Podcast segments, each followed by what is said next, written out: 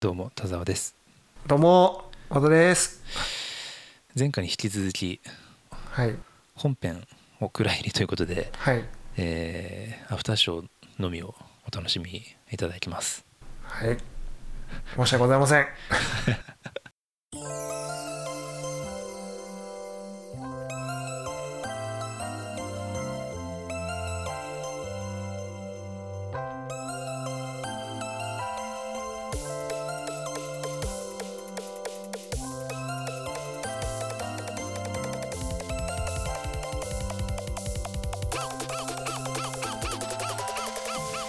でも本当オープンワールドのゲームに関してはいやもうぶっちゃけオープンワールドの世界の方が楽しくなっちゃう人みたいないるいるでしょうね本当ね。いやだってもうここまでそのねあのー外に出ることをその禁じられた遊びみたいなことにされてですよ。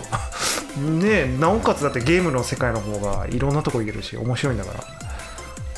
そう飲みねすね。もうあの逆にこう解放しちゃいますよね。もうリミットが効かないですよねこれね。そんで引きこもりであることをもう否定できなくなっちゃったからもう。うん。ああそうかそうか。でもまあゲームの世界にいると自分は傷つくことはないですねとりあえずね。確かに、うん。そのキャラクターだもんね。中にいるキャラクターがそうの全て請け負ってくれるからやっぱあの究極のあれですかねバーチャルリアリティ VR って。その通覚とか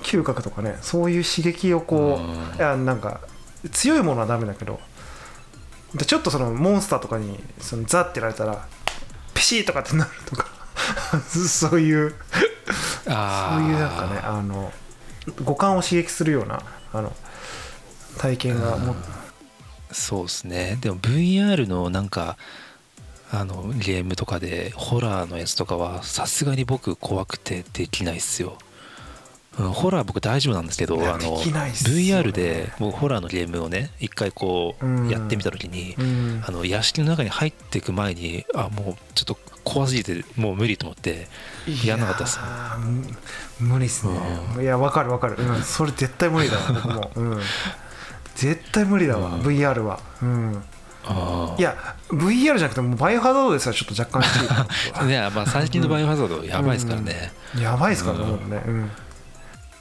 いやいやいやなんか VR でさ例えばそのサイレントヒルみたいなゲームさ絶対できないんですよね。そうん、そうなんですよ。だって VR でやると視界を自分でやるから振り向いた時にいるっていうのが本当にできちゃうから、怖いわいやー逆になんでできんのあれ？やってる人。いや本当ですよね。いやそれはだってもうあの仮想空間ではあるけどもう仮想空間とは思わせないレベルのものを作ってきてるじゃないですか、まあだからそれゆえに人々が没頭するっていうわけなんですけども。いやだからもうえ現実とその区別つけられなくななりそうですよねなんか。あの VR でホラーできる人はね精神的疾患ですねあれは。言い切っちゃった。言い切っちゃっったていうぐらい ちょっとこう、うん。普通のねゲームとはちょっと別物だと思いますね。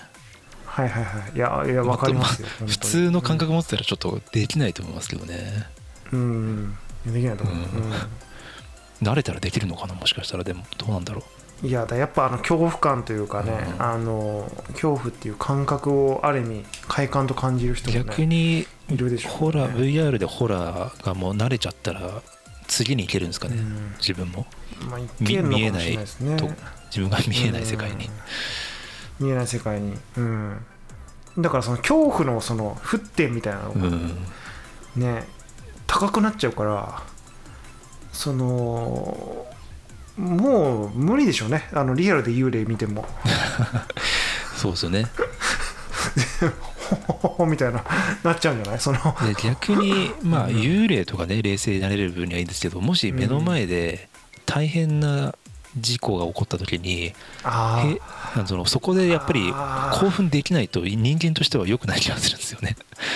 あもうねこれ本当想像したくないからもう大変グロいものを見たとしてね、そこでガッとこスイッチが入らない。うで錯乱するからこそ人間はそのなんとか対処しようとしたりとかね。するけど。危機管理能力ってやつですよそうそうそうう。ん。ねなんかね。うん。すごいね。そうなっちゃうのか。確かに。慣れちゃうと、うん。うん。最近僕目の前で人が倒れやすいから。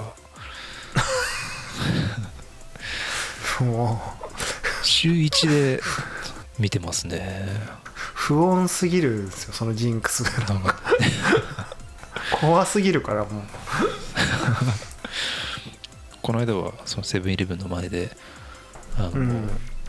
車にねひかれちゃってる人がいて、うん。まあ、あの意識が出てたんでね、あの救急車呼んでるタイミングだったんですけど、っていうのをまあ見ててで昨日かなうん。あのお店で店員さんが目の前で倒れちゃって、うんうんはいはい。はい過呼吸っぽい感じでしたけどね、なんか、ううん。ん救急車で運ばれていきましたね。なんかあんまり僕見ない人生だったんですけどそういう遭遇しないかったんですけど最近なんかやたら遭遇しちゃうんですよね。なんかあの実際そういうとこにやっぱその目の当たりにすると僕もでも割とその最近はないんですけど昔やっぱそういうなんかなんでかそういうことが重なる時があって、ね、あのちょっと僕もそのねさらっと話してましたけど、うん、でもやっぱあの動揺しますよね。本当にその目の前で人がうん。そのね怪我したりとかあの事故に遭われたりとかうん本当本当動揺しますよね。ああいう時の対処はやっぱ慣れておかないとそのうん。助けられる人助けられない可能性があるからその、うん。やっぱりこう遭遇はねしておくとあの、うんそうですね、慣れるっていうのはあるかもしれないですよね、どういうふうにしたらいいかとかね、うん。そうそうそうそうそうそう。そうであのそのねちょっともうこれさっきその さっきとかね打ち合わせ段階で話してる内容なんでこすっちゃうんですけど、はい。なんかねあのそういう人倒れてる人とかにそのあの大丈夫ですかって言わない方がいいですね。あの確認をしない方がよくて、はいはい。あの僕だからそのねその2つ例を話しましたけど、なんか過去そのなんかあの自分が歩いてて真後ろでそのバイクが、えー、と交差点で車にこう引かれてその何ですかバイクの人とそのバイクの破片とかがこう自分の足に当たるっていう経験があったんですよ 吹っ飛んだんですよだからその吹っ飛んで部品とかがその足に当たってはあって思ったらもうそのその倒れられてて、そのね、あの引かれた方が。でやっぱそのとっさにそのねあのあいやこれ大変だと思ってもう動揺しまくってあの「大丈夫ですか?」って聞いた聞くじゃないですかやっぱそうもちろんでそのへメットもかぶってらっしゃいましたけど、はいであの「大丈夫ですか?」って聞いたら「大丈夫です」って振り絞っておっしゃって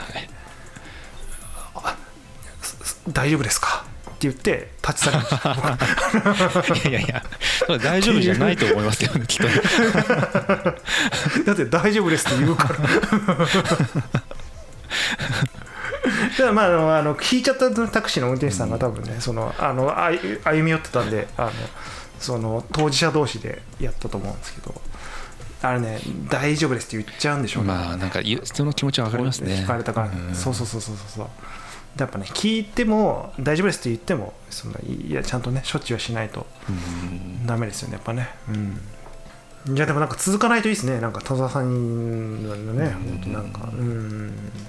まあ別にねまあまああの見かけてるだけですから。ん？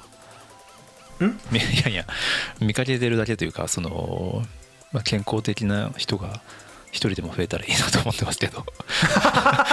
どっちかというとね。めちゃめちゃめちゃめちゃ適当な返しでしたね。なんかその尋常じゃない人事感いやいやそのいや一人でもねそういうふうに倒れることになる人が少なくなればいいですけどね僕は見一かけ僕は見かけ。アフリカの貧しい子供が一人でも助けて助かればいいみたいな。見かけてる僕としてはそれを祈るしかないじゃないですか、いやそうなんですよ。実際あれ施しようがない子もね、多いんですよね。うん。いやいや僕みたいにさすがに足元にこうパンってきたらねちょっと助けなきゃいけないっていうのはあると思うんですけどうん。まあ、やれるね。あんまりこう群がっちゃいけないらしいからねあれね。その本人もパニックになるし、うん。その処置の邪魔になっちゃうから、ね、あそうそうそうそうそうどうしても見ちゃいますよねだからねああいう時ね。うん、うんまあでもね本当に家の中にいたからそういうリアルな現場もより生々しく感じるというかね、うん。うん。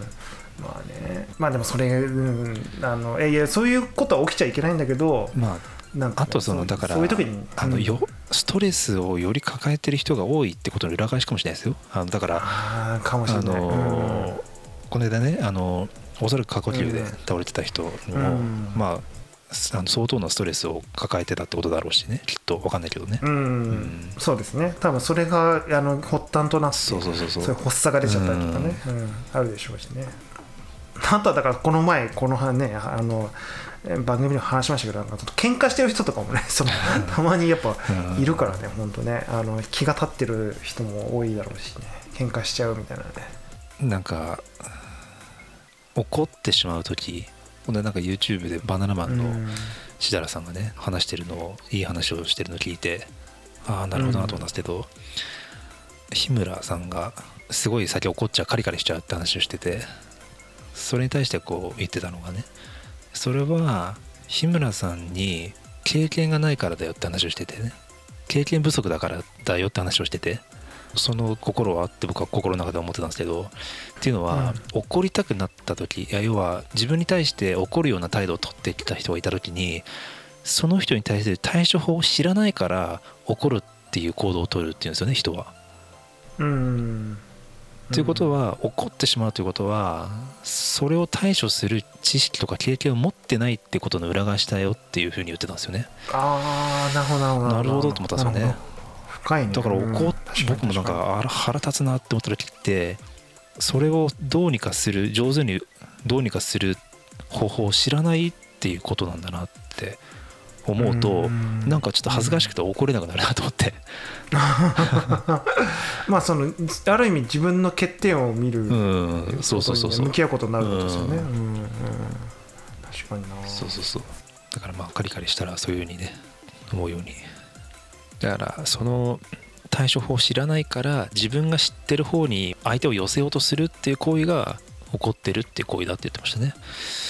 深いななるほどと思って、ね確かに深いですね。ううん。すごいなと思って。いやそうなるとねもう己の未熟さっていうね 話でしかないもんねね。確かにねまあだからね本当お釈迦様とか仏様とかっていうのはやっぱそういうその境地に達するっていう意味がその分かりますよね。だから要は己のその弱さとか邪念をうん。取り払わないとやっぱその悟りの世界にはいけないっていうのはねなんか非常にそれを思うと分かるねなんかね、ちょっとね心穏やかに。はい。なんか生きていきたいですね。この番組も。配信したいですね。心穏やかに。うん。そうですね。なんかアフターショーも結構喋っちゃいましたけどしょうもない話をだいぶしつつ最後ちょっとなんかこんな話になっちゃいましたけどね、ちょっと FF の話してる時の自分をちょっだいぶと忘れかけてはいました、あのーえそのね音楽を聴いてエアリスが待ってるんじゃないかって言ってるね。うんそのねが悟りの方に、ね、話が広まって、え。うん。じゃあまあねそんなところで。はい。はい